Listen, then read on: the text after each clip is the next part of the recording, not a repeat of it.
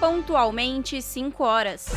Começa agora Jornal Brasil Atual, edição da tarde. Produção em parceria com Brasil de Fato.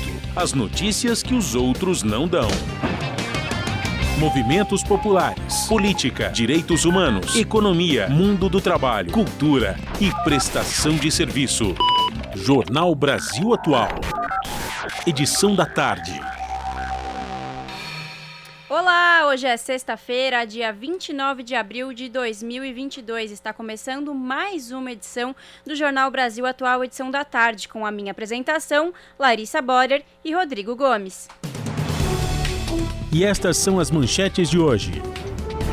Lula, Lula lidera com 41% contra 36% de intenções de voto de Jair Bolsonaro, aponta a pesquisa Poder Data divulgada nesta sexta-feira. Lideranças partidárias negociam com o presidente da Câmara, Arthur Lira, a retirada do deputado Daniel Silveira da Comissão de Constituição e Justiça. Supremo Tribunal Federal anula todas as decisões de Gabriela Hart, substituta de Sérgio Moro na Lava Jato. Mercedes vai prorrogar por um ano contratação de 300 trabalhadores na fábrica de São Bernardo do Campo. Senadora pede investigação rigorosa da denúncia de estupro e morte de menina Yanomami em Roraima. Capital Kiev foi bombardeada mesmo com a visita do secretário-geral da ONU, Antônio Guterres. Após Rússia suspender o fornecimento de gás natural para a Polônia e a Bulgária, Putin faz chantagem e promete fazer o mesmo com outros países do bloco europeu que não negociarem em rublos. São 5 horas mais um minuto, horário de Brasília. Participe do Jornal Brasil Atual, edição da tarde, por meio dos nossos canais. No Facebook, facebook.com barra Rádio Brasil Atual. No Instagram, arroba Rádio Brasil Atual. No Twitter, arroba RA Brasil Atual. Ou no WhatsApp, o número é 11 96893 7672.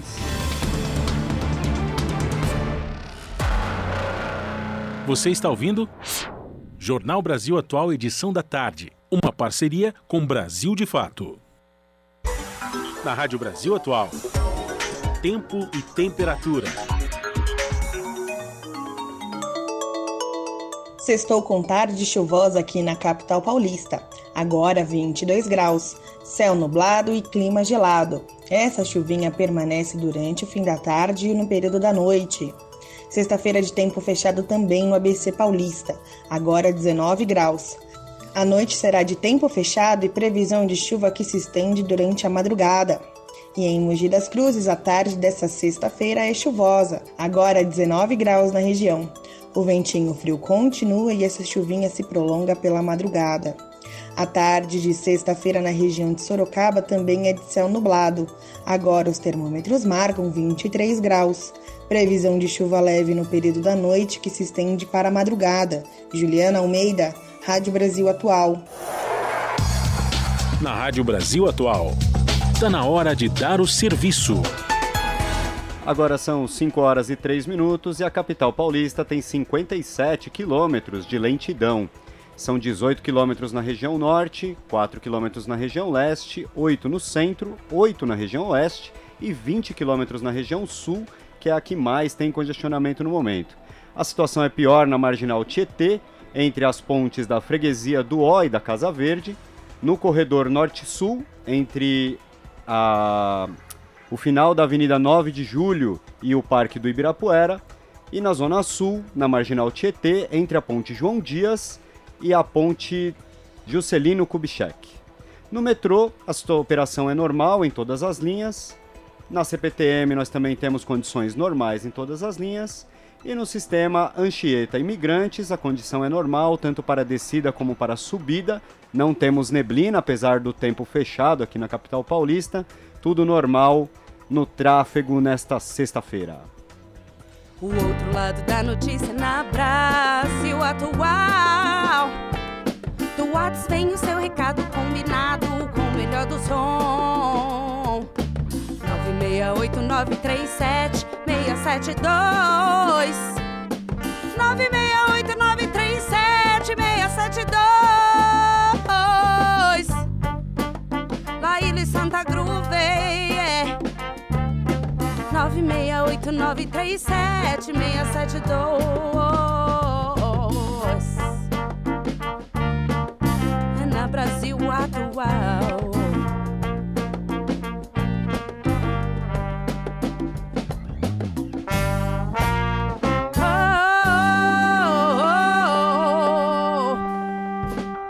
O som no WhatsApp não fica muito bom, né, senhor? Jornal Brasil Atual. Edição da tarde. 5 horas mais 5 minutos. E na tentativa de acalmar a crise com o Supremo Tribunal Federal, lideranças partidárias negociam com o presidente da Câmara, Arthur Lira, a retirada do deputado Daniel Silveira da Comissão de Constituição e Justiça. Silveira foi indicado pelo partido, o PTB, para uma vaga de titular da CCJ em resposta ao STF, que condenou o parlamentar na semana passada. Ministros do Supremo já foram avisados de que Silveira não integrará a comissão uma das mais importantes da casa. Presidente da Câmara, Arthur Lira, defende eleições e prevê pauta para crescimento econômico. O repórter Luiz Gustavo Xavier traz as informações. O presidente da Câmara dos Deputados, Arthur Lira, defendeu o processo eleitoral brasileiro e afirmou que quem pensa diferente disso questiona a legitimidade das eleições em todas as esferas de poder. Por meio de suas redes sociais, Lira afirmou que o processo eleitoral brasileiro é uma referência e pediu que não haja tensionamentos para que as eleições desse ano sejam livres e transparentes. Mais tarde, em evento promovido pela Federação das Indústrias do Estado de Santa Catarina, Lira defendeu a atuação do legislativo no período da crise sanitária do coronavírus e afirmou que o desemprego e a inflação são os maiores desafios a serem enfrentados.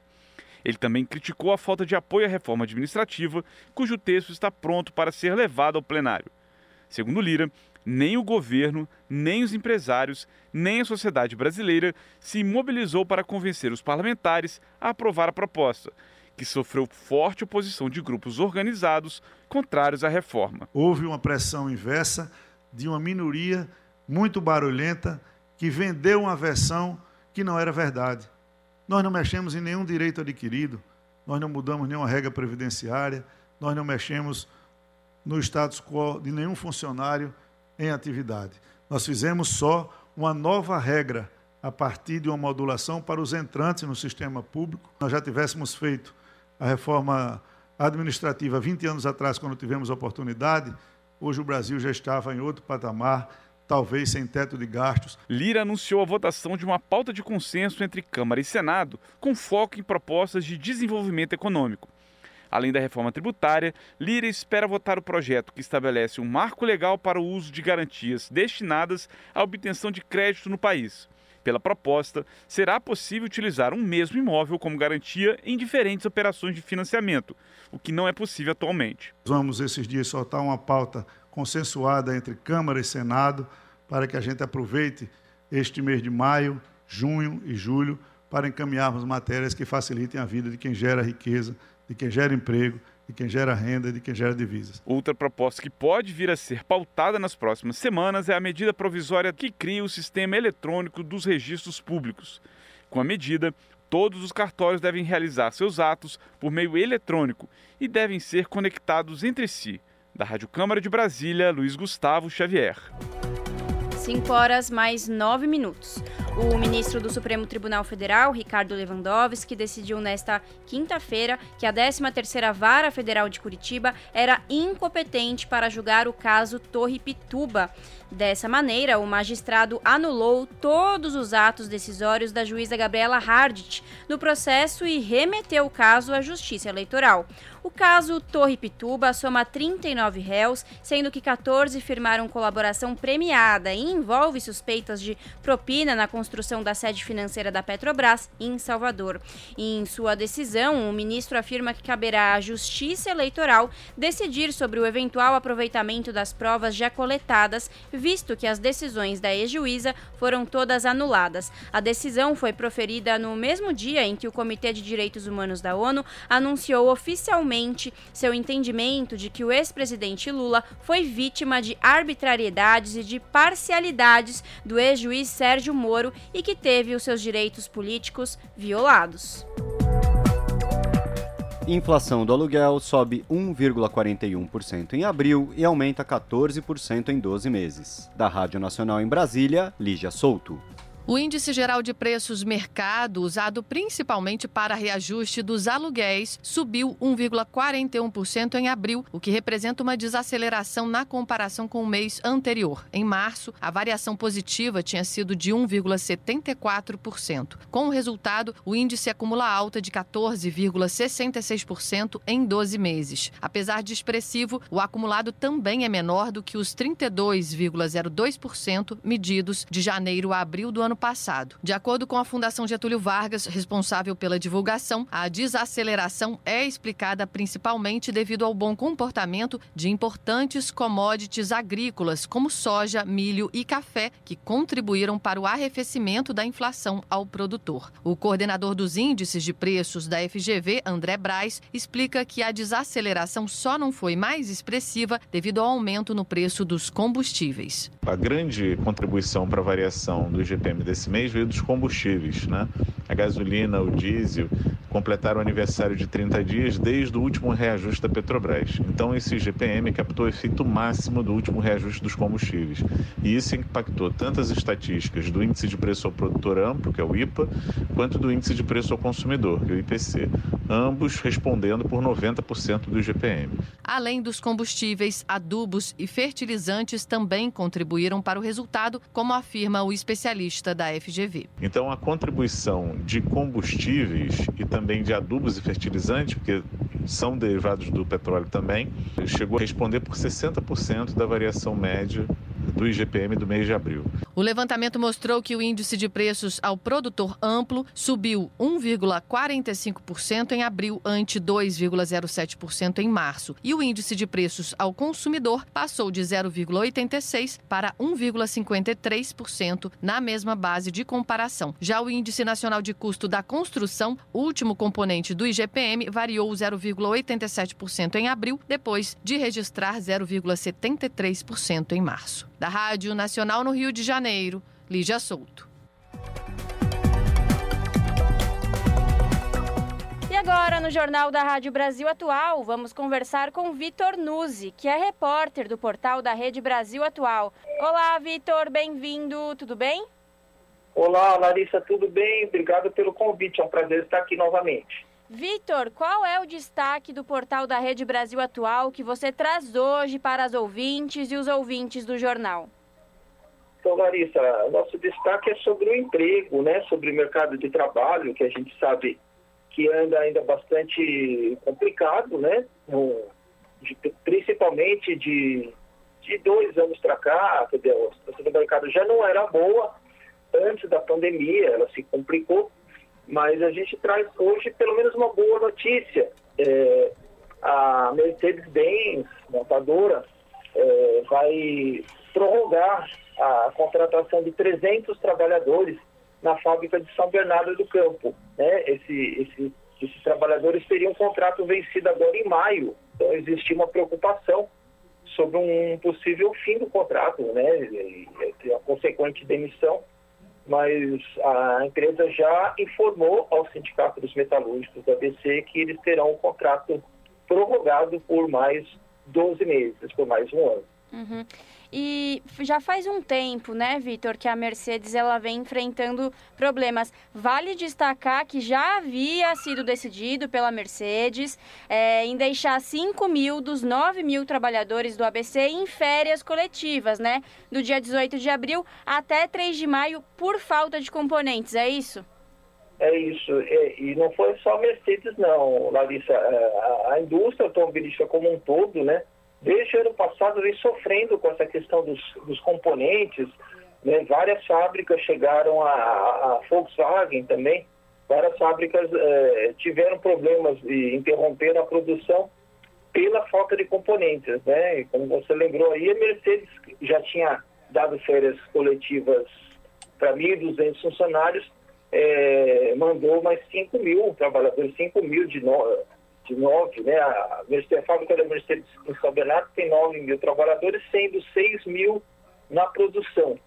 né? E desses, então, desses 6 mil, 5 mil é, foram colocados em férias coletivas desde o dia 18, né? De 11 dias atrás, e devem retornar na semana que vem. É, e vamos ver se na volta deles, né, a, a situação da produção se normaliza para que a, atividade seja retomada com alguma normalidade. Exato. Então, bom, essa prorrogação de um ano para os trabalhadores na fábrica de São Bernardo é muito importante, né, Vitor? Por conta desse atual cenário econômico que a gente está atravessando, a inflação nas alturas em todos os setores e sem contar a taxa de desemprego no país que continua elevada. Exatamente, Larissa. Hoje mesmo, nessa sexta-feira, o IBGE divulgou o resultado do, do desemprego no trimestre. Né? As, as divulgações do IBGE são é, sempre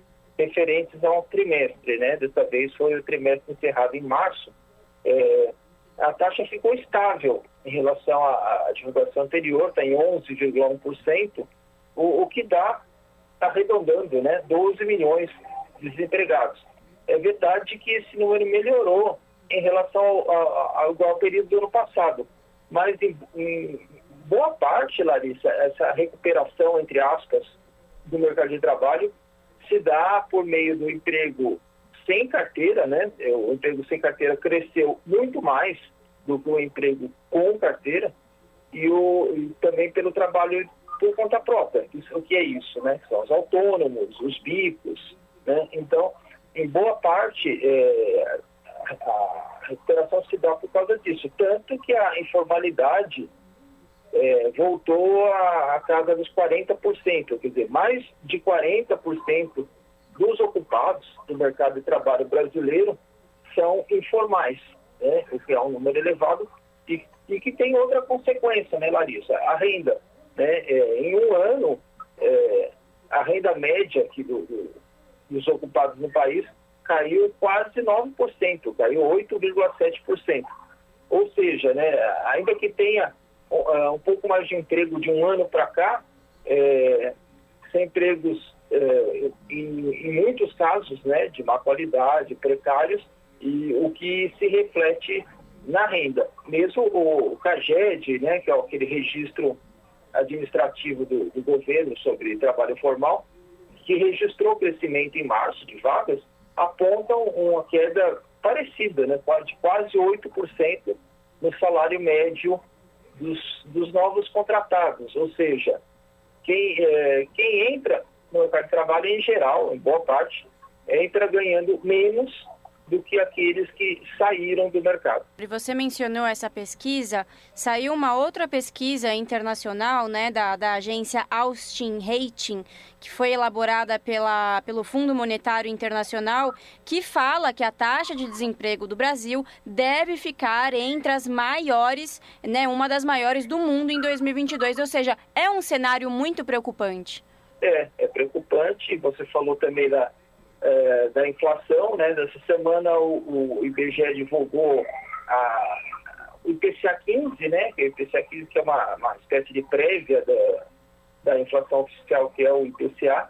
A gente já está em, em 12% de inflação, a taxa de abril foi a maior para o mês em 27 anos, né? ou seja, é maior desde que foi criado, né, lançado o Plano Real e some-se a isso, né, Larissa, assim, os preços, da, por exemplo, os preços da cesta básica continuam crescendo em todas as, as regiões e, e, na outra ponta, né, nas negociações salariais, é, um grande número, né, no, pelo menos no primeiro trimestre, 40% das negociações salariais é, ficaram abaixo da inflação. É, então é um cenário bastante desfavorável, né, com desemprego ainda alto, a inflação muito alta e, e, e, salários em baixa, né? E fora isso, né? Tem o multijão de gás, é, hoje a Petrobras anunciou um novo aumento, é, gasolina, então, é, é alimentos, é, é, todos itens assim que são né, muito do, do, nosso dia a dia e num momento em que os, os salários estão rebaixados. É uma bola de neve com, assim, com esse, infelizmente ainda a gente vai levar um, um um bom tempo nessa situação, né? Porque não tem uma perspectiva de, de recuperação tão curta, né? É, e isso vai ser, né? Só lembrando, né, Larissa, esses, esses aí serão, acho que certamente os principais temas, né, do, do, do primeiro de maio que se aproxima no domingo e sobre a necessidade de mudanças no país, né, na, na, é, particularmente, né, é o assunto que a gente está conversando na economia para um início de retomada, né, que vai ser ainda que ainda vai levar um tempo. Tá aí. Para conferir na íntegra essa reportagem e ter acesso a outros conteúdos, acesse o site do portal redebrasilatual.com.br. Vitor, muito obrigada, bom final de semana e até a próxima. Obrigado a você pelo convite, Larissa. Bom fim de semana para você e para os ouvintes também. Falamos aqui com o repórter Vitor Nuzzi, no jornal Brasil Atual. 5 e 21. Em março, o governo federal arrecadou 164 bilhões de reais em impostos. A cifra é quase 7% a mais do que em março do ano passado, registrando um recorde para o mês desde o início da atual forma de apuração em 1995. A alta é um reflexo do aumento nos preços de alimentos e de combustíveis. Mesmo com essa arrecadação toda, o governo federal gastou 6 bilhões de reais a mais do que arrecadou em março. Ainda assim, no balanço do primeiro trimestre, o saldo está positivo em 49 bilhões de reais. 5 horas mais 21 minutos. E ainda sobre inflação, Rodrigo, a inflação da indústria sobe 3,13% em março. Nos últimos 12 meses, o índice sobe para 18,31%. Da Rádio Nacional em Brasília, Tâmara Freire. Os preços no setor industrial aceleraram 3,13% em março, na comparação com fevereiro. Com isso, no acumulado do ano, o índice de preços ao produtor registra aumento de 4,93%, que sobe para 18,31% nos últimos 12 meses. O indicador divulgado nesta quinta-feira pelo IBGE mede a variação dos preços de produtos na porta da fábrica, ou seja, antes da adição dos impostos e do custo custo de frete. Das 24 atividades pesquisadas, 16 apresentaram alta em março. As maiores influências vieram das atividades de refino de petróleo e biocombustíveis, dos alimentos e das indústrias extrativas. E, de acordo com o gerente da pesquisa, Manuel Campos, os aumentos se deram muito em função dos movimentos do mercado internacional. O comércio internacional foi um dos principais responsáveis pelo movimento dos preços industriais no ano, como, por exemplo, óleo bruto de petróleo e fertilizantes, os quais afetam de forma quase direta os setores de química e o setor de refino. Em relação ao setor de refino de petróleo e álcool, este apresentou no último trimestre uma variação de preços de 15,23%, chegando a 41,97% em 12 meses. Já a indústria de alimentos acumula alta de 4,93% no primeiro trimestre deste ano, bastante abaixo dos quase 14% medidos no mesmo período de 2021. Mas em março, esse setor teve variação positiva de 3,01%, respondendo por cerca de 23% do índice geral. No mês, os destaques foram os aumentos nos preços das carnes de aves, do leite e dos resíduos de soja. Da Rádio Nacional no Rio de Janeiro, Tamara Freire. Esse é o Jornal Brasil Atual, edição da tarde. Uma parceria com Brasil de Fato. 5 horas e 23 minutos. Supremo Tribunal Federal vive encruzilhada política em meio aos novos capítulos da crise institucional entre os poderes. Indulto presidencial de Jair Bolsonaro ao deputado Daniel Silveira ampliou o conflito e vem ajudando a evidenciar uma corte mais política. De Brasília, as informações com Cristiane Sampaio. A aridez que hoje marca a relação entre os poderes legislativo e judiciário ajudou a moldar um cenário que evidencia um Supremo Tribunal Federal cada vez mais político e menos jurídico. Essa é a configuração percebida pela cientista política Rosemary Segurado, professora da PUC de São Paulo. Para a pesquisadora, o fato de os ministros estarem procurando lideranças partidárias e caciques do Congresso Nacional para costurar uma saída conjunta após a situação criada pela condenação do deputado Daniel Silveira, do PTB, é um elemento que pesa na análise. De acordo com informações divulgadas pela imprensa, os magistrados estariam nos bastidores buscando uma solução que contemple todas as partes do conflito. Rosemary Segurado chama a atenção para o comportamento do judiciário. Eu imagino que um judiciário, é, ele é o guardião da Constituição. Então, ele tem que fazer a Constituição valer, né? É, os preceitos constitucionais valerem. E se ele está negociando, né, é porque ele está, de alguma forma, colocando é, esses preceitos no segundo plano. Acho que é preocupante, porque parece que é um freio de é, acomodação. E nós estamos nesse freio de acomodação já há alguns anos. No último dia 20, o plenário do STF definiu penas de mais de oito anos de prisão, cassação, perda dos direitos políticos e multa de 200 mil reais para Silveira por incentivo aos atos antidemocráticos e ataques aos ministros.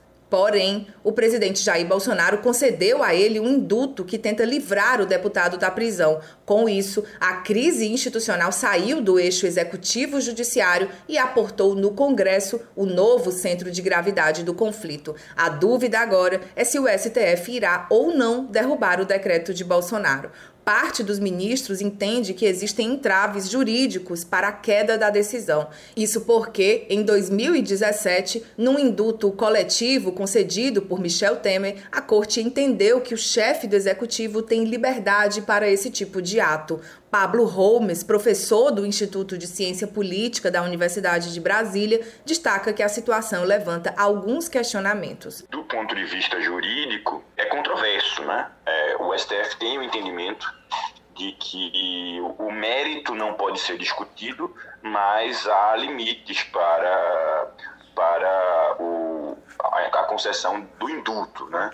A graça é um tipo de indulto individual. E um, algumas dessas questões podem, poderiam ser levantadas juridicamente, né? entre elas o fato de que a lei de execução penal não prevê a concessão de graça ou indulto antes da, da, do trânsito em julgado. Para além das questões jurídicas, o aspecto político é o que pesa mais nesse momento na avaliação de Holmes. Na análise do cientista político, o STF enfrenta um cálculo difícil porque uma eventual radicalização do Supremo favoreceria o argumento de Bolsonaro de que ele estaria sendo supostamente perseguido pelo STF, entre outros argumentos já levantados pelo presidente.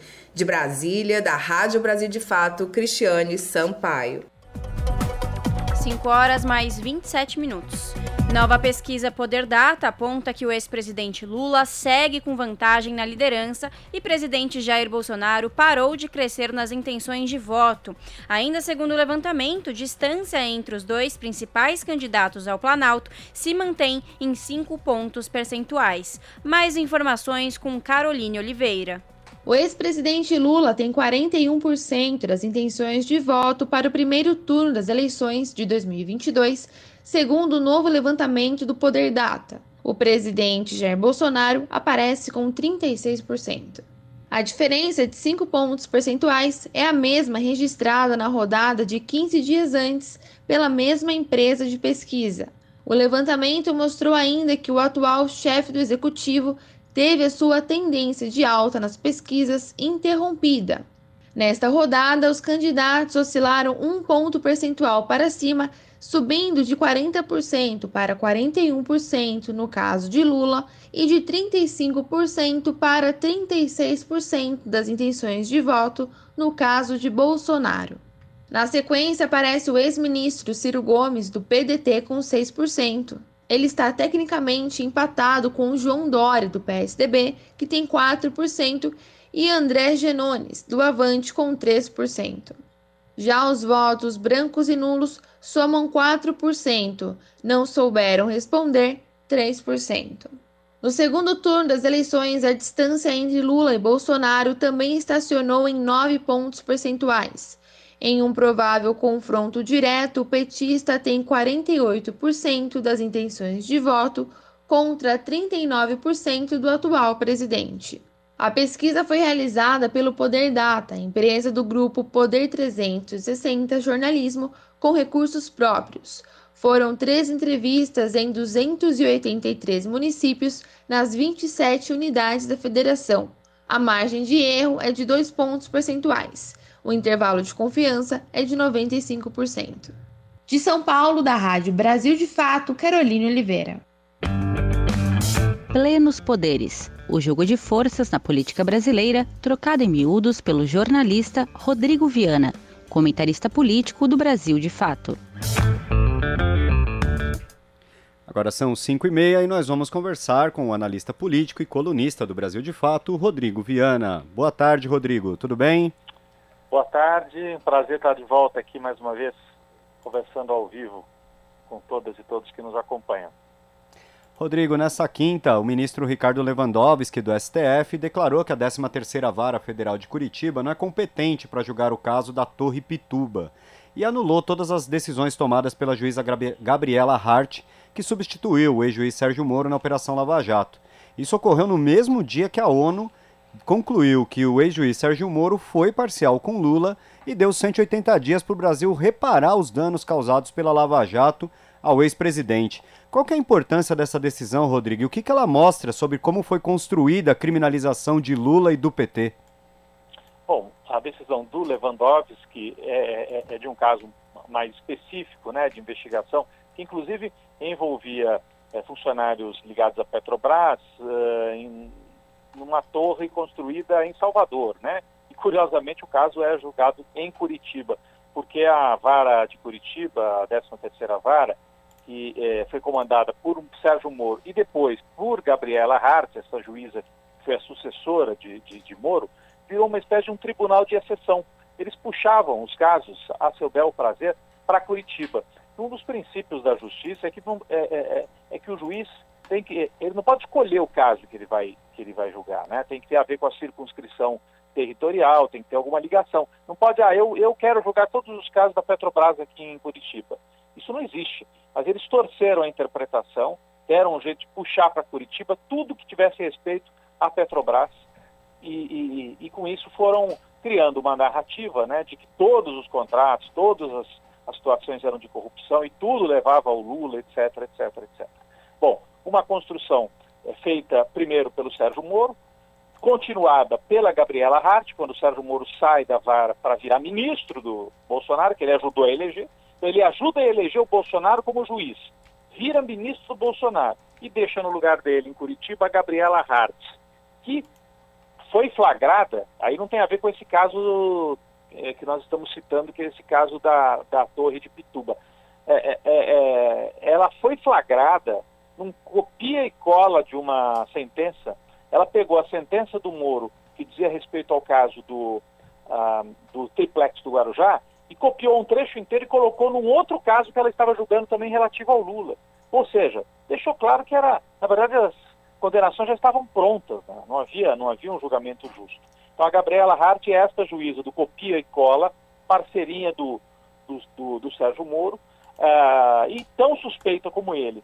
Agora, ainda mais com essa decisão do Supremo, cancelando várias decisões dela, justamente porque o Supremo considerou que a vara de Curitiba não é, é assim, não tem, não tem competência. A vara de Curitiba é incompetente para julgar este caso específico. Ao mesmo tempo, em que a ONU, olha só, as Nações Unidas, seis anos depois da defesa do Lula ingressar com o pedido de julgamento lá na ONU, chancela que a Lava Jato perseguiu o Lula, perseguiu do ponto de vista da privacidade da família dele vazando áudios, perseguiu do ponto de vista da própria liberdade dele ah, ao cometer aquele absurdo daquela condução coercitiva no aeroporto de Congonhas e perseguiu com todo o processo que foi uma fraude, uma fraude jurídica completa. Então a ONU deu a chancela, o Supremo Tribunal Federal já havia também dito que o Moro era suspeito, então agora está completo. E mostra que não é só o Moro, né? É o Moro, é a Gabriela Hart, são os procuradores que atuavam em Curitiba, são os desembargadores da segunda instância, todos eles mancomunados com o esquema do Moro na primeira instância. Então era um esquema. Era um esquema jurídico fajuto que tinha como objetivo condenar o Lula. Esse esquema está desmontado, desossado e agora o Moro vai pagar por isso tudo. Tem várias ações também tentando a responsabilização econômica. Ele vai ter que pagar do bolso é, parte do prejuízo que ele causou, não só para o Lula, né, não só para a pessoa ligada ao Lula, mas para a economia brasileira, quebrando empresas, destruindo empregos, tudo em nome de um objetivo político. Ele queria derrotar o PT e ser um herói nacional em nome da direita. Não conseguiu. Né? Foi substituído nesse processo pelo Bolsonaro, agora brigou com o Bolsonaro, não consegue nem ser candidato a presidente. Então o Moro vira uma poeira na estrada, enquanto o Lula está de volta como favorito para concorrer à presidência. Né? Exatamente. Rodrigo, boa tarde. Aqui quem está falando é a Larissa. Oi, Larissa. É, bom, você mencionou aí o Lula, né, que ele volta como favorito, e nessa semana, né, em viagem a Brasília, o ex-presidente pré-candidato do PT à presidência, é, Lula recebeu o apoio formal da Rede Sustentabilidade, partido que foi fundado pela ex-ministra do Meio Ambiente e ex-senadora Marina Silva. E nessa semana também o ex-presidente afirmou apoio ao deputado federal Danilo Cabral, do PSB, pré-candidato a governador de Pernambuco, e o PSOL também encaminhou um acordo de apoio à candidatura de Lula. Rodrigo, como que você analisa essas articulações que começam a se consolidar? É, o Lula vai fechando uma, uma rede, literalmente, uma rede de apoios que inclui, primeiro, a federação, né? Essa federação criada por PP, PCdoB e PV, o Partido Verde, esses três partidos. Depois, incorporou o PSB, o Partido Socialista Brasileiro, que não vai fazer parte da federação, mas vai se coligar para apoiar o Lula a presidente, indicando o Alckmin como vice. Uh, o Lula teve no congresso que está acontecendo, é um congresso que eles chamam de autorreforma do PSB em Brasília, congresso que continua, hoje tem mais uma sessão, essa sexta-feira, mas o Lula esteve lá presente com o Flávio Dino, com o Freixo, com lideranças do PSB, com o próprio Alckmin, e fechou aí também o apoio do PSB. A rede, a rede foi fundada, como você disse, pela Marina, mas tem ali outras lideranças importantes, tem principalmente o Randolfo Rodrigues, que nos últimos anos se destacou muito no Senado, no Senado Federal, né? E outros deputados e, e lideranças aí. A Marina que ainda está meio arredia, né? A, a, a rede fez lá o ato de apoio ao Lula, mas a Marina não compareceu. O Lula ainda vai ter que conversar melhor com a Marina, porque a Marina tem mágoas que ela carrega das disputas com o PT, partido do qual ela veio. De qualquer maneira, a rede formalmente vai apoiar. Então temos aí a federação, o PSB, a rede. E você tem também a perspectiva do PSOL, já praticamente fechado esta semana, inclusive um documento né, negociado entre o PSOL e o PT, com a presença do Boulos e de outras lideranças. E, pelo lado mais à direita, o Solidariedade do Paulinho da Força e o PSD do Kassab podem também se integrar a esta aliança. O Solidariedade provavelmente já no primeiro turno, e o Kassab, com o partido dele, não sabemos se vai para a aliança no primeiro turno ou no segundo turno vai apoiar o Lula. De qualquer maneira, ele vai ampliando, além de lideranças do MDB, que vão apoiá-lo, como Renan Calheiros, como Eunício Oliveira e outros, lideranças do próprio PP, o Partido Progressista, também devem apoiá-lo, são lideranças do Nordeste. Então, o Lula ampliou, ele organizou uma espécie de uma frente, que não é uma frente de esquerda, é uma frente democrática, para combater a barbárie representada pelo bolsonarismo. Essa semana foi uma semana de consolidação desses apoios e no dia 7 de maio, aí sim o lançamento da pré-candidatura de Lula com o Alckmin na vice, e aí eles devem percorrer o Brasil de maneira mais é, enfática, vamos dizer assim, né? indo a vários estados, conversando com a população, já como pré-candidatos desta grande frente democrática. Exatamente, Rodrigo. E bom, não tem como a gente não falar dessa pesquisa que saiu hoje, Poder Data. É, Lula ainda lidera, lógico, né, com 41% contra 36% de Bolsonaro. É, como que você avalia esses números, Rodrigo? Já dá para falar que o que Bolsonaro está mais perto do Lula? Olha, essa pesquisa Poder Data, é, Poder Data, ela, ela é um pouquinho discrepante das outras pesquisas, né? É, ela sempre deu uma margem menor de vantagem para o Lula. Algumas pessoas apontam algum problema de, de amostra aí nessa pesquisa. De qualquer maneira, mesmo nas pesquisas presenciais, aquelas feitas presencialmente, porque a Poder Data é feita por telefone de maneira aleatória, com, é, randomizada, com robôs. Pessoas, é, ligam para a casa das pessoas e tem uma gravação e quem atende responde. Muita gente desiste, porque são muitas perguntas. Então, uh, esse método talvez não seja o melhor método para apurar assim, no detalhe a intenção de voto. De qualquer maneira, mesmo nas pesquisas presenciais, o Bolsonaro também teve uma recuperação. Só que nas presenciais, que são a pesquisa Quest, a pesquisa Datafolha, a pesquisa IPEC e outras sérias, tradicionais, Vox Populi, o Lula tem uma vantagem de 15 pontos, 45 a 30 mais ou menos, ou 44 a 31, entre 15 e 13. E nessa do Poder Data, uma vantagem de 5. Prova, assim, ah, mas mesmo nas presenciais, diminuiu um pouco a margem. O Lula chegou a ter 20, agora tem 15 de vantagem. O que acontece? O Bolsonaro, sim, ficou com os votos que eram do Moro.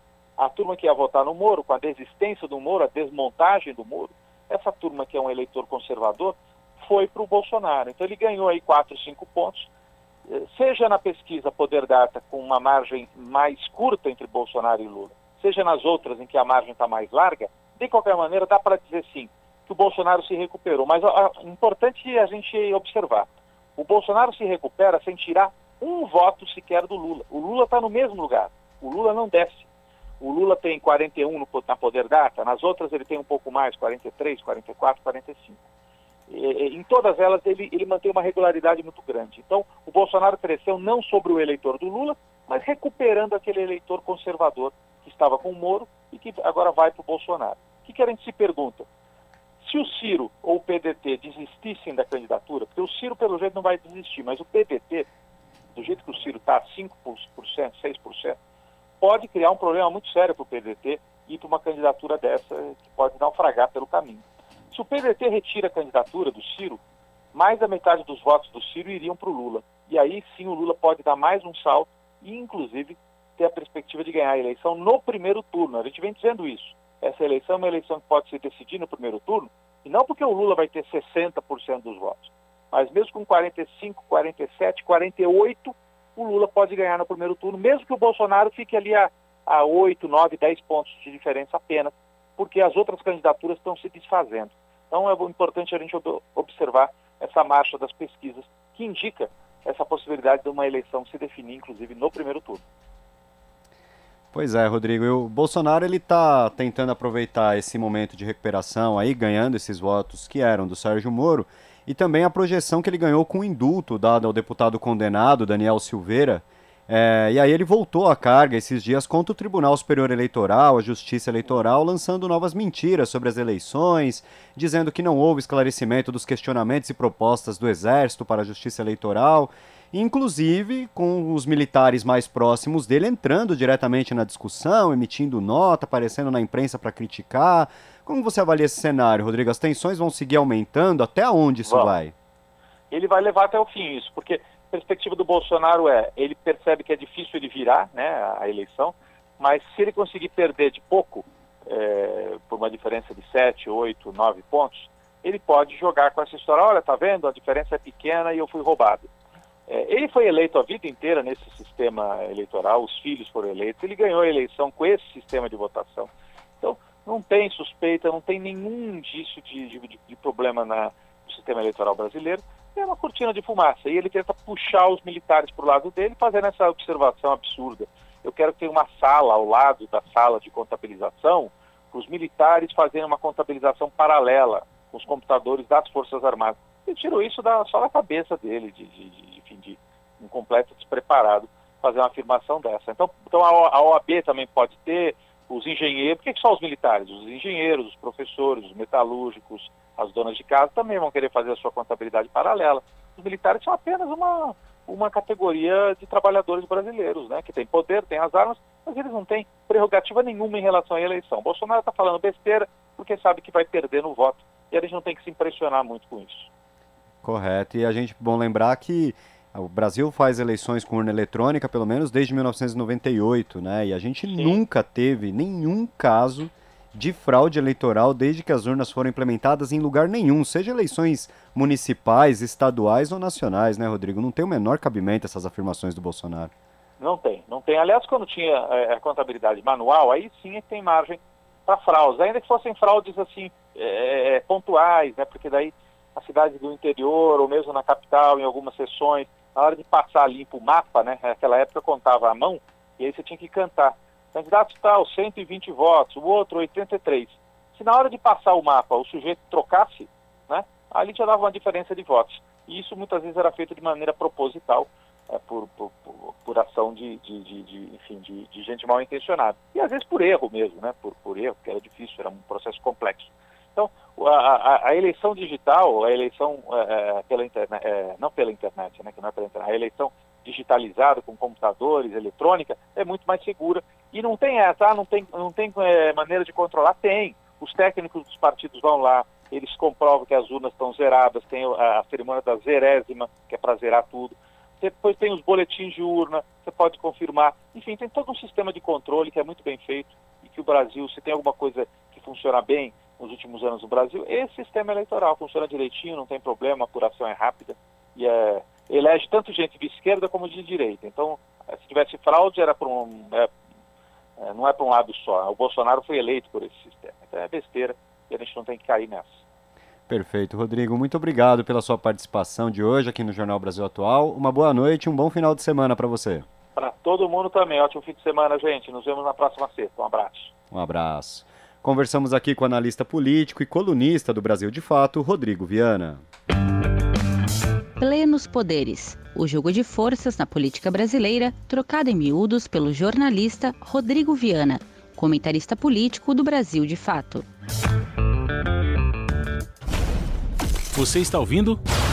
Jornal Brasil Atual, edição da tarde. Uma parceria com Brasil de Fato. 5 horas mais 46 minutos. Na noite de ontem foi ao ar pela TVT mais um programa Entrevistas comandado pelo jornalista Juca Kifuri. O convidado da semana foi César Brito, ex-presidente da Ordem dos Advogados do Brasil e da União dos Advogados da Língua Portuguesa. Brito comentou sobre as recentes crises envolvendo o governo de Jair Bolsonaro, como o induto concedido ao deputado Daniel Silveira, além da decisão da ONU que concluiu a parcialidade de Moro no julgamento contra o ex-presidente Lula. Acompanhe na edição feita pela repórter Júlia Pereira. Foi ao ar na noite de ontem pela TVT o programa Entrevistas, apresentado pelo jornalista Juca Kifuri. O convidado da semana foi o ex-presidente nacional da Ordem dos Advogados do Brasil e da União dos Advogados da Língua Portuguesa, César Brito. Brito comentou sobre a mais recente crise provocada por Jair Bolsonaro o indulto concedido pelo presidente da República ao deputado Daniel Silveira, condenado pelo Supremo Tribunal Federal a oito anos e nove meses de prisão por ataques aos ministros da corte. Segundo o advogado e escritor, o perdão foi uma forma de Bolsonaro afrontar o STF, o que já acontecia quando ainda era candidato à presidência em 2018. E nesse caso em concreto, me parece que ele é dado não por questão humanista, mas questão de afrontar de um presidente da República que, desde candidato, diz que o, que o Supremo Tribunal pode ser fechado por cabos e soldados, que faz atos na porta do, do, Congresso, do, do Supremo. Então, o, o, decreto e até a forma como aquele beneficiado já o executou de imediato, ele é dado como uma afronta a um poder. E aí a quebra o princípio da harmonia entre os poderes. Eu acho, e, e há um erro gravíssimo porque não se indulta o que não está o que não, o que não está se condenado, não, não, se condenou ainda, não transitou em julgado, então não há razão, há a possibilidade técnica jurídica de modificação em sede de embargo de declaração. O ex-presidente da OAB também falou sobre a decisão do Comitê de Direitos Humanos da ONU, a Organização das Nações Unidas, que concluiu que o ex-juiz Sérgio Moro foi parcial no julgamento dos processos contra o ex-presidente Lula na Lava Jato. O órgão considerou ainda que houve violação dos direitos políticos quando o petista foi impedido de disputar as eleições de 2018. Para César Brito, as violações contra Lula resultaram nos conflitos entre os poderes, tão frequentes hoje em dia. Faltou muito nós, esse espírito de sobra pinto. Se eu não gosto de Lula, contra ele tudo podia ser feito. Todo mundo sabia que era errado o que estava sendo feito. Mas como eu não gosto, se pode fazer. Isso aconteceu no judiciário, aconteceu, aconteceu no, no, no Congresso, na imprensa. Então, acho que a gente tem que começar a fazer, é, é, é, retirar cada vez mais os nossos conceitos, os nossos preconceitos, para analisarmos os fatos como efetivamente são. E aí o prejuízo para a nação é visível agora, como nós estamos vendo esse caos que nós temos, esse, esse eterno conflito entre poderes, esse, esse conflito, não só a inflação alta, né, a forma como se comportou, a ausência de empatia no que se refere à morte de cidadãos e cidadãs brasileiras, tudo porque esse clima de ódio se transformou inclusive em gabinetes. Outra polêmica recente, os áudios dos integrantes do Superior Tribunal Militar sobre os casos de tortura durante a ditadura também foram tema no programa Entrevistas de ontem. Após a publicação dos materiais, feita pela jornalista Miriam Leitão, figuras como o vice-presidente da República, Hamilton Mourão, e o presidente do STM, general Luiz Carlos Gomes Matos, ironizaram a possibilidade de investigação dos militares por tortura no período da ditadura. Para o advogado, ex-presidente da OAB e da União dos Advogados da Língua Portuguesa, é necessário punir não apenas os torturadores, como também extinguir a ideia que permite a prática de tortura. E aí você mostra a razão da, OAB quando ingressou com a ação com a DPF para dizer que é, que é necessário, é fundamental que se puna o torturador, mas não a pessoa do torturador tão somente, né? mas, é, mas aqueles que cometem o crime. Algo, na, na, quando você vai julgar a questão, por exemplo, do Holocausto, e até hoje se, se persegue aqueles que, eram, que foram cometeram esse grave crime que, do, do, Holocausto, né, contra os judeus, contra comunistas, contra trabalhadores, contra aqueles que discordaram do, do nazismo, e o último que foi condenado tinha 100 anos de idade e perguntou ao advogado, mas vocês não acham que 100 anos de idade? Disse, não, mas nós não estamos condenando ele. Nós estamos condenando essa, essa ideia de que é possível cometer crimes. É preciso estabelecer a, a, a regra de que quem comete um crime contra a humanidade jamais será é, anistiado. Ele pode ser punido em qualquer lugar que esteja, independentemente da fronteira. O exemplo típico de Pinochet, né, que ele é condenado é, por um juiz espanhol, preso na Inglaterra por um crime cometido no Chile. Então, contra, contra feiras espanholas. Então, essa compreensão que significa sobrevivência da humanidade. Nós não estamos falando de pessoas, nós estamos falando de sobrevivência do hoje e do amanhã. O Entrevistas vai ao ar todas as quintas-feiras, às nove e meia da noite, na TVT. Para assistir os programas anteriores, basta acessar o canal de YouTube da Rede TVT. 5 e 52. O Exame Nacional do Ensino Médio, Enem 2022, será aplicado nos dias 13 e 20 de novembro, nas versões impressa e digital. A informação foi publicada na edição de hoje do Diário Oficial da União. A inscrição para a edição desse ano deve ser feita na página do participante entre os dias 10 e 21 de maio. O candidato deve escolher na inscrição se deseja fazer a versão impressa ou a informatizada do Enem. É importante lembrar que a versão digital é aplicada nos locais de prova, não existe a opção de prestar o exame em casa. O estudante também deve informar se vai responder à prova de língua estrangeira em inglês ou espanhol. Para quem não conseguiu a isenção, a taxa será de 85 reais e tem que ser paga até o dia 27 de maio. 5 horas mais 53 minutos. E a Receita Federal paga lote residual de restituição do imposto de renda nesta sexta-feira. O pagamento é depositado diretamente na conta bancária informada pelo contribuinte na declaração anual. Mais informações com o repórter Paulo Motorim. Nesta sexta-feira, a Receita Federal paga o lote residual de restituição do IRRF do mês de abril deste ano, que é referente a restituições de exercícios anteriores. No total, será pago cerca de 180 milhões a 210 mil contribuintes. O pagamento é feito diretamente na conta bancária, informada na declaração de imposto de renda. Se o órgão não conseguir depositar o valor na conta indicada, o dinheiro fica disponível por até um ano no Banco do Brasil. O contribuinte também vai poder reagendar o crédito pelo portal BB ou ligando para a central de relacionamento pelos telefones 4004-0001 para as capitais e no número 0800 729 0001 nas demais localidades. Já para pessoas com deficiência auditiva, o contato exclusivo é 0800 729 0088. Em nota, o órgão informou que, caso o contribuinte não resgate o valor de sua restituição no prazo de um ano, ele deve fazer um requerimento pelo Centro de Atendimento Virtual da Receita Federal. Basta acessar o menu Declarações e Demonstrativos, depois Meu Imposto de Renda e clicar em Solicitar restituição não resgatada na rede bancária. Para saber se o contribuinte tem direito ao lote residual, acesse a página da Receita Federal na internet. Clique em Meu Imposto de Renda e, depois, em Consultar a restituição. Como resultado, também aparecem as orientações para a consulta simplificada ou completa da situação da declaração. Caso exista alguma pendência, o contribuinte pode retificar a declaração corrigindo as informações. De Brasília, da Rádio Brasil de Fato, com reportagem de Caroline Oliveira, locução Paulo Motorim. 5h55. E os trabalhadores nascidos em fevereiro poderão, a partir deste sábado, dia 30, retirar até mil reais de suas contas do FGTS. A partir dessa data, eles terão até o dia 15 de dezembro para movimentar o valor. As liberações seguem o calendário estabelecido pela Caixa Econômica Federal.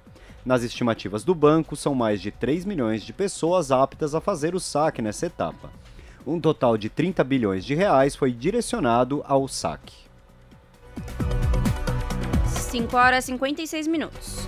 Dois professores vão comandar comissões na Câmara neste ano. Os deputados professor Josiel e professora Rosa Neide foram eleitos presidentes das comissões dos direitos da pessoa com deficiência e de cultura. Houve eleição também do deputado Denis Bezerra para a presidência da Comissão de Defesa dos Direitos da Pessoa Idosa. O repórter Luiz Cláudio Canuto tem as informações dois professores foram eleitos para comandar comissões na Câmara. A Comissão de Defesa dos Direitos da Pessoa com Deficiência, que foi criada em 2015, elegeu o deputado professor Josiel, do Patriota do Rio de Janeiro, para presidente do colegiado. Ele está em seu primeiro mandato na Câmara e tem como desafio avançar as mais de 260 propostas que estão na fila para análise na comissão. A verdade é que nós temos a expectativa de um trabalho que vai ser feito para poder corrigir o tempo que foi perdido em virtude até da própria pandemia. É, precisávamos de uma velocidade implantada para corrigir certas faltas de direito implantado nesse campo, principalmente com a pessoa com deficiência e em face da pandemia. Isso se agravou um pouco mais e urge agora a cada um de nós, e aí nós, enquanto presidente dessa, dessa comissão, buscar corrigir esse tempo que se perdeu. O deputado destacou o fato de o Brasil ter 42 milhões de pessoas com deficiência. Os três vice-presidentes serão eleitos posteriormente. Já na Comissão de Cultura foi eleita a deputada professora Rosa Neide, do PT de Mato Grosso, que afirma que um dos objetivos de sua presidência é articular a derrubada do veto à Lei Paulo Gustavo. O fomento através da Lei Paulo Gustavo, ele tem fundo, ele tem recurso. Então não é justo que deixemos aqueles que fazem cultura, que alegra a vida das pessoas, que criam emprego e renda, sem ter cobertura. Por isso eu tenho expectativa muito positiva, creio que a cultura deste país vai se unir inteiramente e com certeza o plenário do Congresso Nacional vai dizer sim à cultura brasileira. A Lei Paulo Gustavo, que foi vetada, previa o repasse de 3,8 bilhões de reais para enfrentar os desafios da pandemia no setor cultural. A deputada professora Rosa Neide é mestre em educação pela Universidade Federal de Mato Grosso e está no primeiro mandato como deputada federal. O deputado Denis Bezerra, do PSB do Ceará, também foi eleito presidente de comissão, a de defesa dos direitos da pessoa idosa. O deputado, que está no primeiro mandato de deputado federal e foi primeiro vice-presidente da comissão de 2019 a 2020, 2021, afirmou que pretende trabalhar para reduzir os impactos da desigualdade social na população idosa. Temos diversos problemas, principalmente agora no pós-pandemia, é, aumentos de plano de saúde, aumentos é, nos medicamentos, e isso tudo impacta de maneira mais forte a população idosa, porque são aqueles que usam mais é, é, essas instituições. Então, tudo isso vai ser tema da nossa comissão. No Brasil, há mais de 30 milhões de idosos. No que depender da comissão, vão ter incentivos para serem inseridos no mercado de trabalho e conscientizados a participar do processo eleitoral. O deputado Wilson da Fetaeng, do PSB de Minas Gerais, foi eleito primeiro vice-presidente da comissão. A segunda e terceira vice-presidências serão eleitas em uma próxima reunião. Da Rádio Câmara de Brasília, Luiz Cláudio Canuto. Se você gosta do nosso jornalismo independente e quer rever nossas entrevistas e reportagens, acesse o canal da Rádio Brasil Atual no YouTube. Nosso endereço é youtube.com/barra Rádio Brasil Atual. Ajude a nossa voz ser cada vez mais forte e ir cada vez mais longe. Inscreva-se em nossos canais, curta e compartilhe o conteúdo Rádio Brasil Atual e TVT. Rádio Brasil Atual e TVT. Compromisso com a notícia, compromisso com a democracia, compromisso com você. Rádio Brasil Atual. Para sugestões e comentários, entre em contato conosco por e-mail redação@jornalbrasilatual.com.br ou WhatsApp DDD 11 96893 7672. Acompanhe a nossa programação também pelo site redebrasilatual.com.br.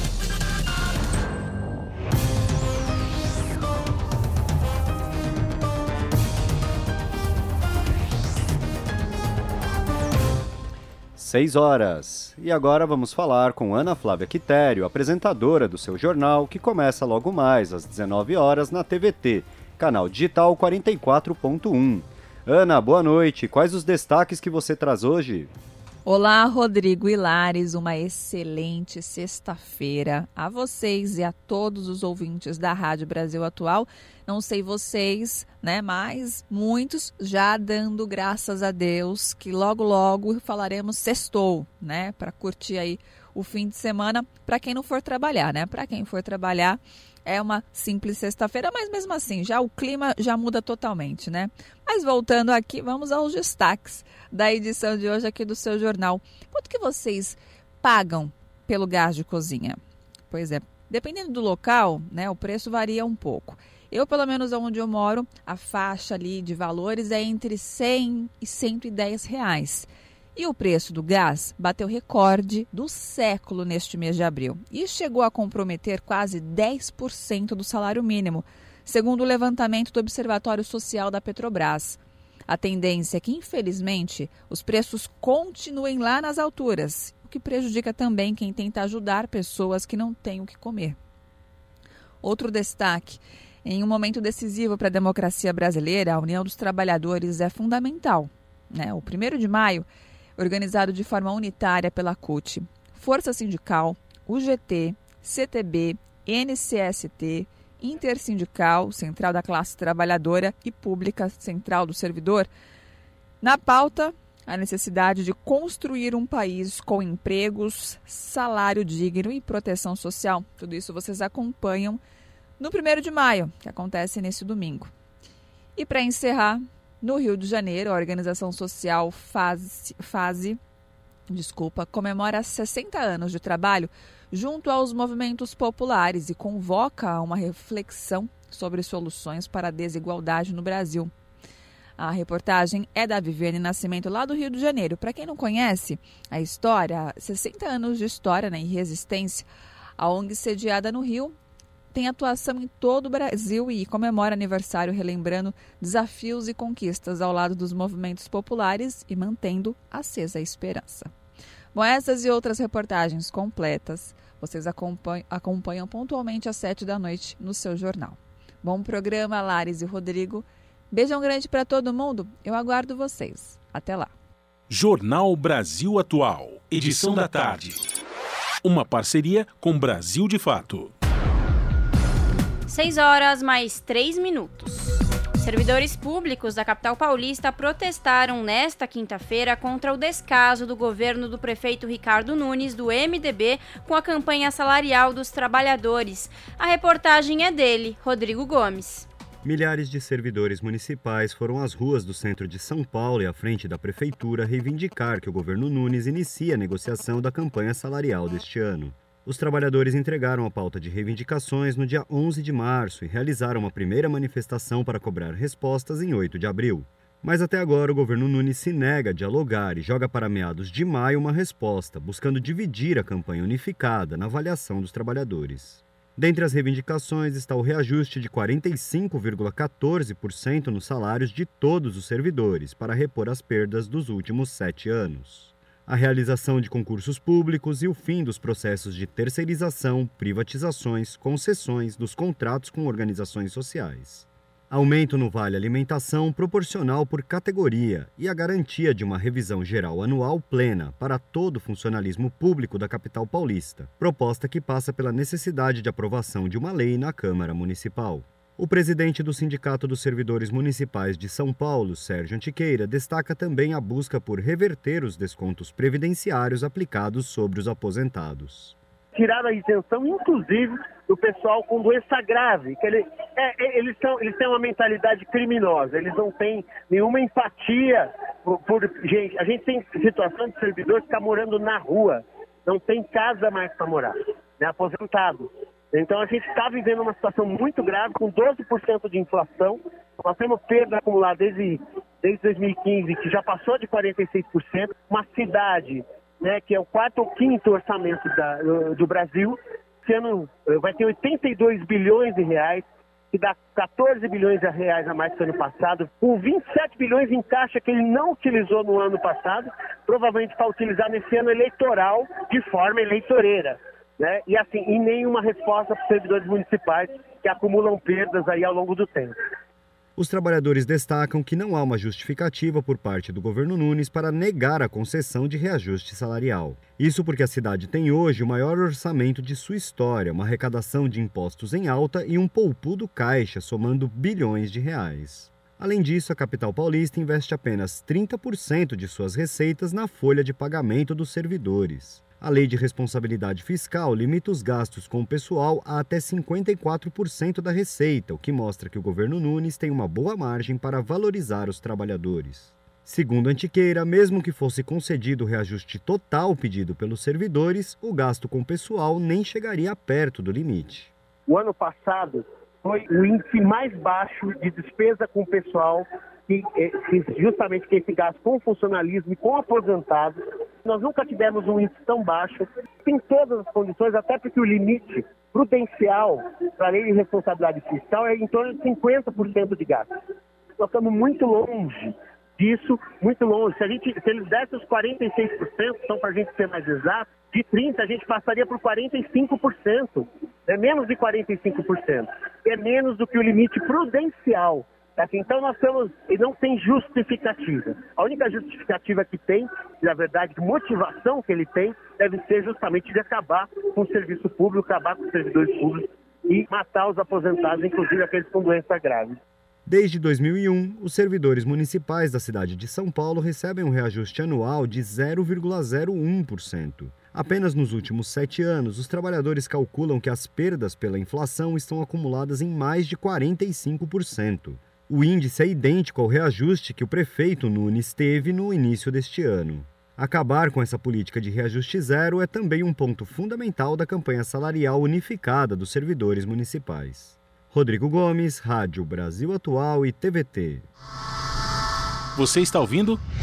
Jornal Brasil Atual, edição da tarde. Uma parceria com Brasil de Fato. 6 horas e 8 minutos.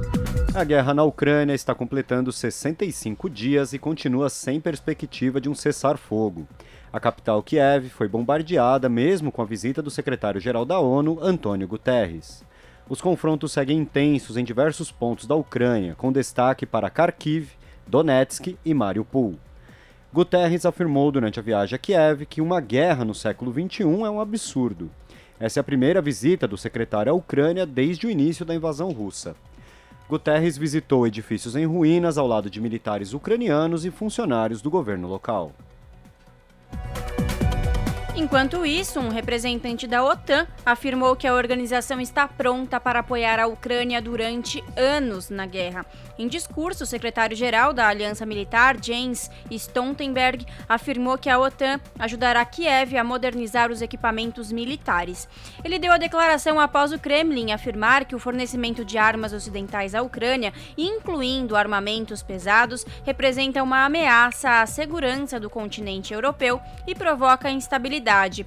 O chefe da OTAN disse que o Ocidente continuará pressionando ao máximo o presidente russo Vladimir Putin Putin para encerrar a invasão da Ucrânia. E após a Rússia suspender o fornecimento de gás natural para a Polônia e a Bulgária, Putin fez chantagem e promete fazer o mesmo com outros países do bloco europeu que não negociarem em rublos a moeda do país. Segundo especialistas, o fim do gás russo na Europa gera um estrangulamento mútuo e pode beneficiar os Estados Unidos. As informações com a repórter Michele de Mello. Apesar das declarações fortes e das sanções econômicas, a Europa precisa da Rússia e a Rússia precisa da Europa. Por isso, a decisão de Moscou de suspender o fornecimento de gás natural para países que não aceitarem fazer os pagamentos em rublos terá efeitos nefastos para as duas partes. Essa é a avaliação da professora Cristina Pesequilo, do curso de Relações Internacionais da Unifesp, Universidade Federal de São Paulo. No final de março, o presidente Vladimir Putin determinou que a venda do combustível para as nações consideradas hostis deveria ser realizada na moeda nacional da Rússia.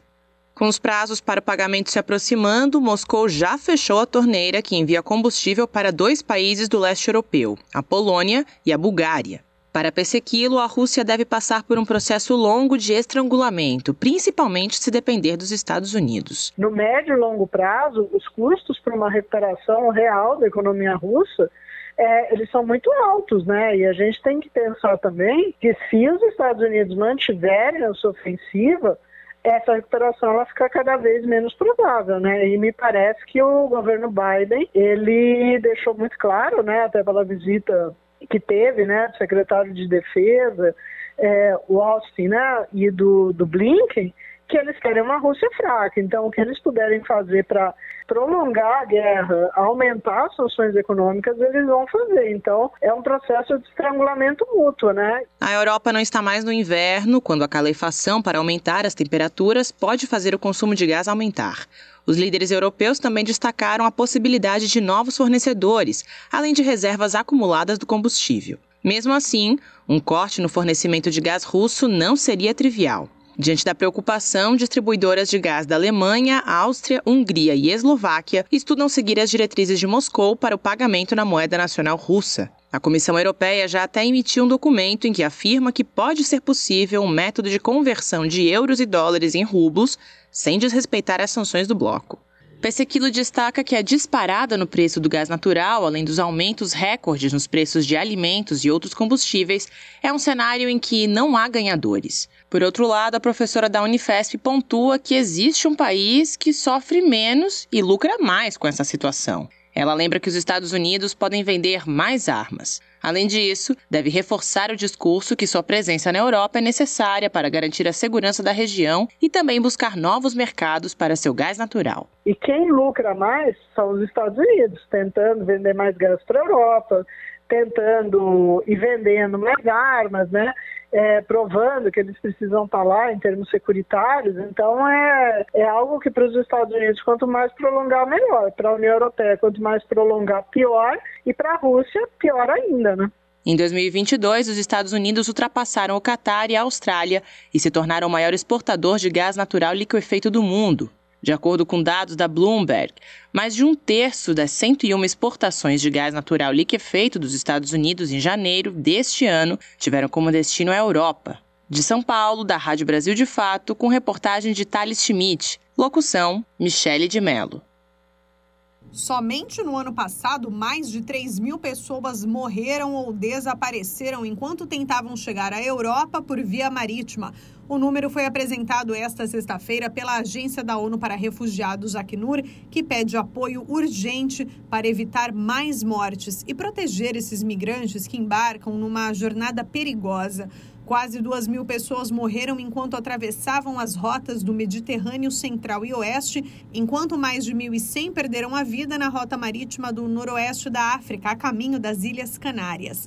O Acnur afirma ser também alarmante o fato de que as tragédias no mar continuam acontecendo este ano. Pelo menos 478 pessoas morreram desde janeiro. A maioria dessas pessoas sai de países africanos como Senegal e Mauritânia em botes infláveis, numa jornada que pode durar 10 dias. Essas embarcações acabam virando ou desaparecem nas águas sem deixar rastros. De acordo com a agência da ONU, os migrantes também se arriscam em rotas terrestres, que também são perigosas. Muitos atravessam o deserto do Saara e acabam morrendo ou sequestrados por traficantes de pessoas. A agência está pedindo mais de 163 milhões de dólares para a proteção dos migrantes e fazendo um apelo aos países da África e da Europa para ampliarem os recursos legais e operacionais em terra e no mar para evitar travessias trágicas. Da ONU News, em Lisboa, lê da letra. 6 e 14. O ex-presidente da Colômbia, Álvaro Uribe, será julgado por suborno e fraude processual no Tribunal Superior de Bogotá. O caso, que possui denúncia de envolvimento com grupos paramilitares, se arrasta desde 2014.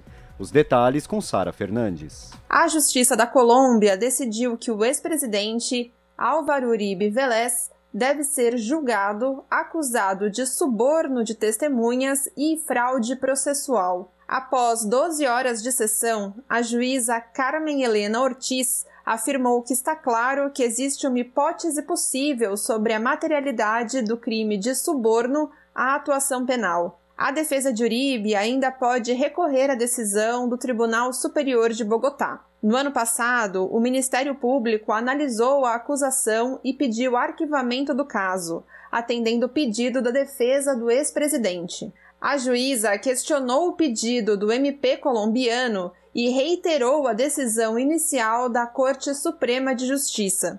O ex-presidente e ex-senador colombiano Álvaro Uribe é acusado de suborno e fraude processual. O caso iniciou em 2014 com a denúncia de que Uribe teria apoiado e financiado a criação do grupo paramilitar Bloque Metro, um braço das Autodefesas Unidas da Colômbia.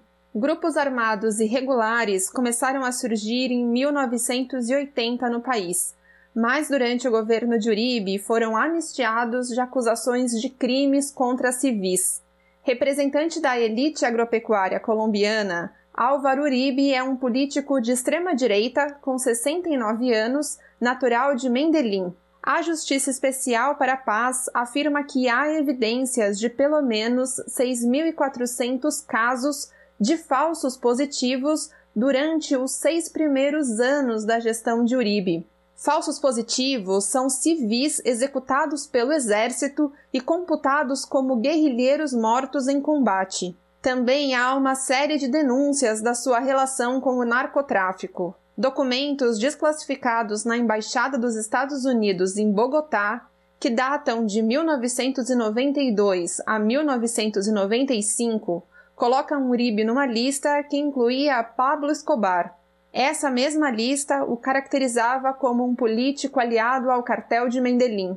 De São Paulo, da Rádio Brasil de Fato, com reportagem de Michele Melo. Locução: Sara Fernandes.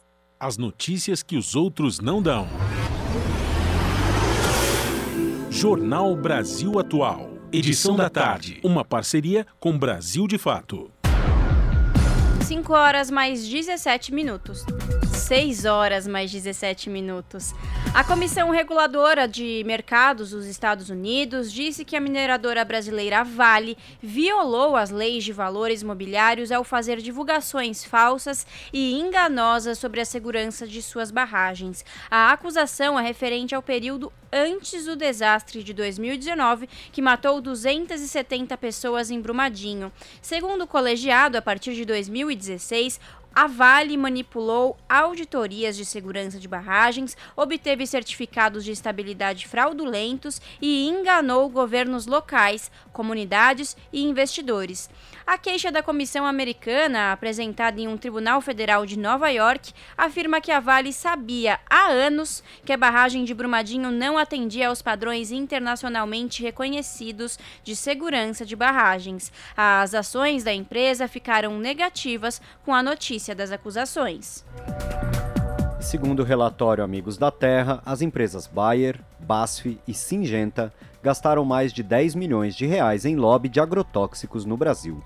O estudo aponta ainda que as três organizações, inclusive, fizeram lobby em apoio ao PL do veneno, aprovado pela Câmara dos Deputados em fevereiro deste ano. Quem traz mais detalhes é Douglas Matos. Enquanto na Europa cresce a lista de agrotóxicos proibidos, grupos que representam as empresas alemãs Bayer e BASF e a suíça Singenta gastaram cerca de 2 milhões de euros, o equivalente a 10 milhões e meio de reais, em apoio a grupos que tentam influenciar decisões do poder público com o objetivo de aumentar o acesso ao mercado brasileiro. A informação é do estudo Comércio Tóxico, a ofensiva do lobby dos agrotóxicos da União Europeia no Brasil, publicado nesta quinta-feira, dia 28, pela organização ambiental Amigos da Terra. Segundo a pesquisa produzida pelas autoras Audrey Chungo e Larissa Bombardi, um desses grupos que receberam apoio das empresas é o Instituto Pensar Agropecuária, o IPA. Como parte do lobby, a organização promove mais uso de agrotóxicos e minimiza o papel do agronegócio no desmatamento e trabalha em parceria com tomadores de decisão do influente bloco do agronegócio no Congresso Brasileiro diz o relatório. O estudo também aponta que a Bayer, a BASF e a Singenta integram o Sindicato Nacional da Indústria de Produtos para a Defesa Vegetal, Sindiveg, em que a atuação recai sobre as tentativas de aprovar agrotóxicos considerados perigosos, como o glifosato e o paraquat, e apoiam a Associação Brasileira do Agronegócio e a CropLife Brasil. As três organizações, inclusive, fizeram lobby em apoio ao PL do veneno, aprovado pela Câmara dos Deputados em fevereiro deste ano. Ainda segundo o estudo, praticamente metade dos 513 deputados eleitos em 2014 receberam 60 milhões de reais em doações de empresas ou indivíduos multados por crimes ambientais pelo IBAMA. Não à toa, a Bayer e a BASF conseguiram aprovar 45 novos agrotóxicos nos últimos três anos, sendo que 19 deles contêm substâncias proibidas na Europa. Enquanto isso, uma pessoa morre a cada dois dias no Brasil por envenenamento de pesticidas. Dessas vítimas, 20% são crianças e adolescentes entre 0 e 19 anos. Em nota, a CropLife Brasil informou que está analisando o relatório para se posicionar, mas afirmou que trabalha para fornecer tecnologias à produção de alimentos seguros e saudáveis. O Brasil de fato solicitou posicionamento sobre o estudo para as empresas Bayer, BASF e Singenta e também às organizações IPA, Instituto Pensar Agropecuária, o Sindicato Nacional da Indústria de Produtos para a Defesa Vegetal, Sindiveg, e a Associação Brasileira do Agronegócio, ABAG. Até o fechamento da reportagem, no entanto, não recebeu retornos. O espaço está aberto. De São Paulo, da Rádio Brasil de Fato, com reportagem de Caroline Oliveira. Locução: Douglas Matos. 6 horas mais 22 minutos. Senadora pede investigação rigorosa da denúncia de estupro e morte de menina Yanomami em Roraima. Requerimento de comissão externa para acompanhar o caso e audiência com o diretor da Polícia Federal foram providências anunciadas. Reportagem de Janaína Araújo. A senadora Elisiane Gama, do Cidadania do Maranhão, quer que uma comissão externa do Senado acompanhe a investigação sobre a denúncia de estupro e morte de uma indígena Yanomami de 12 anos em Roraima. O caso veio à tona na última segunda-feira, quando o presidente do Conselho Distrital de Saúde Indígena Yanomami, Iequiwana, Júnior Ekurari Yanomami, divulgou um vídeo em suas redes sociais. Elisiane Gama vai solicitar também uma audiência com o diretor da Polícia Federal para saber as providências já tomadas em relação ao caso. Ela criticou o descaso do governo federal com os povos indígenas. O Brasil inteiro acompanha estarrecido as várias denúncias que têm ocorrido em relação aos nossos povos indígenas. As denúncias apontam que esse estupro teria sido por parte de garimpeiros, o que traz sobre nós a grande responsabilidade do aprofundamento desta investigação. Não é errado dizer que a omissão que nós temos acompanhado pelo governo federal tem contribuído para que ações dessa natureza possam acontecer, dentre elas a defesa defesa, inclusive, da exploração mineral dentro das comunidades indígenas. A senadora Elisiane Gama cobra uma apuração rigorosa desse caso, que, em sua avaliação, expõe o Brasil e coloca sobre o Congresso Nacional a responsabilidade de garantir o que está na Constituição, que é a proteção e defesa dos povos indígenas. 6 e 24 Supremo Tribunal Federal anula licença ambiental automática e governo Bolsonaro tem nova derrota na pauta verde. O plenário derrubou por unanimidade um trecho da lei que beneficiava madeireiras, garimpeiros e fabricantes de agrotóxicos. Quem traz as informações é Douglas Matos. O STF, o Supremo Tribunal Federal, invalidou por unanimidade a concessão automática de alvarás e licenças ambientais para empresas que desenvolvem atividades de risco médio, incluindo empreendimentos madeireiros e de lavra garimpeira. O mecanismo era previsto em uma lei originada numa medida provisória editada pelo presidente Bolsonaro e assinada por ministros de Estado, incluindo o atual integrante do STF, André Mendonça. A decisão foi tomada nesta quinta-feira, dia 28, na sessão da chamada Pauta Verde, que reúne ações judiciais contrárias a medidas de Bolsonaro na área ambiental. Foi mais uma derrota para o governo. Na última quarta-feira, dia 27, a Corte já tinha anulado três decretos presidenciais que reduziram a participação social em conselhos ligados ao meio ambiente. A ação foi ajuizada pelo PSB Partido Socialista Brasileiro, que pediu a declaração de inconstitucionalidade das mudanças feitas por Bolsonaro e o Congresso em um programa de desburocratização chamado Rede Nacional para a Simplificação do Registro e da Legalização de Empresas e Negócios, criado em 2007. Na sustentação oral, o advogado do PSB, Felipe Santos Correia, lembrou que são consideradas atividades de risco médio a transferência de carga de petróleo e derivados, lavra garimpeira de pequeno porte em área sensível, exploração econômica da madeira, lenha e subprodutos florestais, além da fabricação de fertilizantes e agroquímicos. A relatora, a ministra Carmen Lúcia, acolheu de forma integral a ação e afirmou que a concessão automática de licenças ofende as normas constitucionais de proteção ao meio ambiente. O entendimento foi seguido pelos outros nove ministros que votaram, incluindo André Mendonça. Dias Toffoli, que estava ausente, não participou da votação. Na abertura da sessão desta quinta, Carmen Lúcia cobrou ainda a punição dos responsáveis pelo estupro e morte de uma indígena Yanomami de 12 anos. Segundo lideranças Yanomami, o crime foi cometido por garimpeiros ilegais que invadiram a comunidade Aracaçá, uma das mais afetadas pela atividade predatória. A vice-procuradora-geral da República, Lindora Araújo, acompanhou a sessão. Ao final da fala de Carmen Lúcia, ela afirmou que o Ministério Público já entrou em contato com todas as instituições envolvidas na apuração do caso. Da Rádio Brasil de Fato, com reportagem de Murilo Pajola no Amazonas. Locução: Douglas Matos.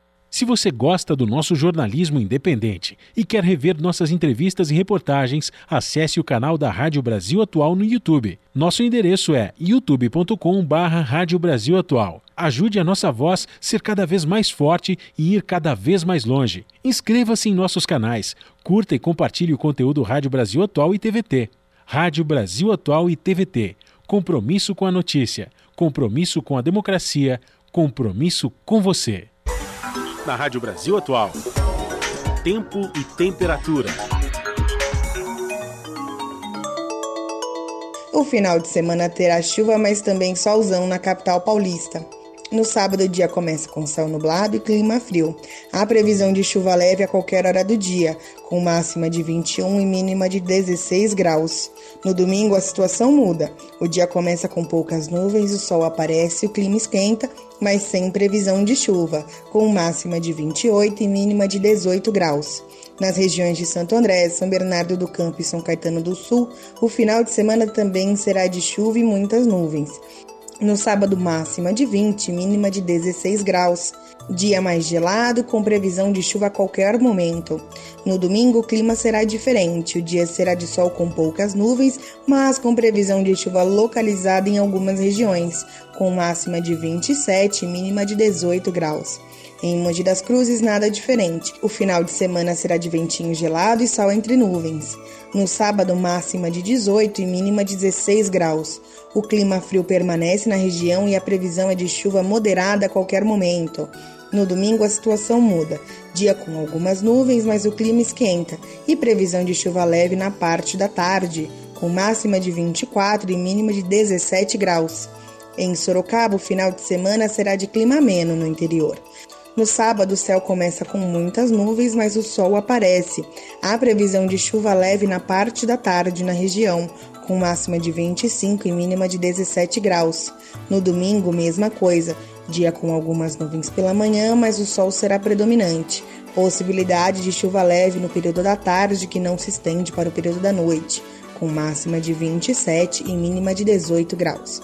E para você que está curioso para saber como fica o tempo na segunda-feira, a temperatura continua subindo. Bom final de semana a todos. Juliana Almeida, Rádio Brasil Atual. Com as informações sobre o tempo, com Juliana Almeida, a gente termina aqui mais uma edição do Jornal Brasil Atual, que teve trabalhos técnicos de Fábio Balbini, produção de Juliana Almeida e Letícia Holanda, com a minha apresentação, Larissa Borer e de Rodrigo Gomes. Vocês ficam agora com um papo com Zé Trajano, direto de Portugal, e logo mais na TVT o seu jornal, com Ana Flávia Quitério, pelo canal digital 44.1. A partir de segundo, o querido Rafael Garcia está de volta. Bom final de semana. Tchau!